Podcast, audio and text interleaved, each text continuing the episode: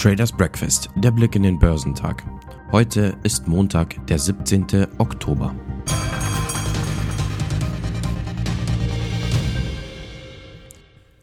Gemischt ausgefallene Bankbilanzen haben die Skepsis an der Wall Street nicht vertreiben können.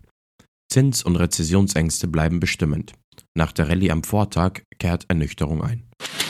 Die Aktien im asiatisch-pazifischen Raum sind am Montag gesunken, da Rezessionsängste die Erwartung einer weiterhin straffen Geldpolitik in der ganzen Welt überlagern. Der Nikkei fiel um 1,41 Prozent.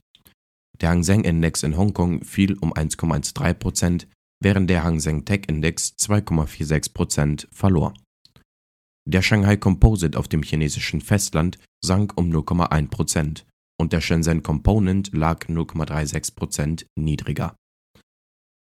In Australien lag der S&P ASX 200 um 1,43% niedriger. Der südkoreanische Kospi fiel um 0,16% und der Kostak fiel um 0,18%. Der breiteste MSCI-Index für asiatisch-pazifische Aktien außerhalb Japans lag 1,24% niedriger. Die Aktienmärkte in den USA brachen am Freitag ein und bildeten den Abschluss einer volatilen Handelswoche nachdem sie einen Tag zuvor eine historische Trendwende vollzogen hatten, als die Anleger die Inflationserwartungen verdauten. Der Dow Jones fiel um 403 Punkte oder 1,34 Prozent und beendete den Tag bei 29.634 Punkten. Dennoch lag der Index in dieser Woche um 1,15 Prozent im Plus. Der S&P 500 verlor 2,37 Prozent auf 3583 Punkte und verzeichnete damit den siebten negativen Schlusskurs in acht Tagen. Der Nässe Composite rutschte um 3,08% ab und beendete den Tag bei 10.321 Punkten, belastet durch Verluste bei Tesla und Lucid Motors, die um 7,55 bzw. 8,61% nachgaben.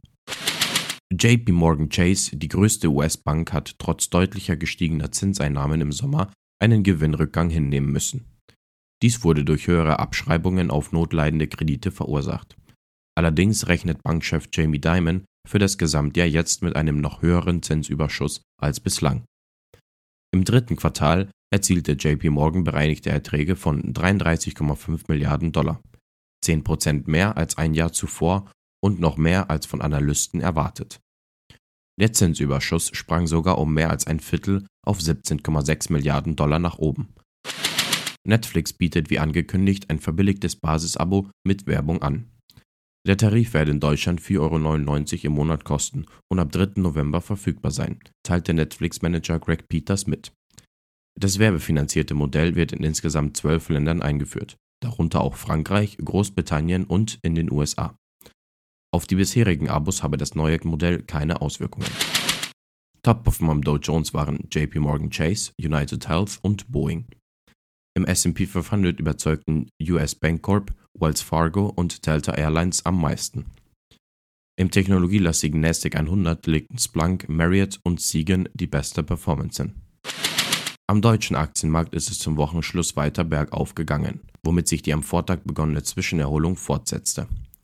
Der deutsche Leitindex ging am Ende eines erneut volatilen Handelstages bei 12.437 Punkten aus dem Handel. Ein Tagesgewinn von 0,6 Prozent. Höhere Gewinne bis auf das Tageshoch von 12.676 Punkten konnte der Index aber nicht halten. Kurz vor Handelsschluss wurde bekannt, dass Volkswagen aus dem Porsche-Börsengang insgesamt 9,5 Milliarden Euro an die Aktionäre ausschütten will. Die Höhe der Sonderdividende wurde mit 19,06 Euro je Anteil angegeben, wie aus der Einladung zur außerordentlichen Hauptversammlung am 16. Dezember hervorgeht. Dies ist der größte deutsche Börsengang seit der Telekom 1996 und dieses Jahr weltweit der zweitgrößte nach dem Batteriezellhersteller LG Energy Solution. Die Aktie von Bayer konnte dem erholten Marktumfeld nicht folgen und war einer der Verlierer im DAX. Ein Rechtsurteil in den USA hat die Anleger negativ überrascht. Die Tochtergesellschaft Monsanto wurde von einem Gericht im Bundesstaat Washington zur Zahlung von 275 Millionen US-Dollar verurteilt. In dem Streit klagten mehrere Personen die Erkrankung auf Kontakt mit polychlorierten Biphenylmin an einer Schule zurückführen. Top-Performer am DAX waren Vonovia, E.ON und Deutsche Bank.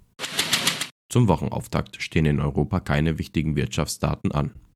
In den USA wird der New York Empire State Produktionsindex bekannt gegeben. Geschäftszahlen kommen von Sandvik, Bank of America, Bank of New York, Mellon und Charles Schwab. Die Futures bewegen sich im grünen Bereich. Der DAX ist 0,49% im Plus. Der Dow Jones ist 0,68% im Plus und der S&P 500 ist 0,7% im Plus. Der technologielastige Nasdaq ist 0,72% im Plus.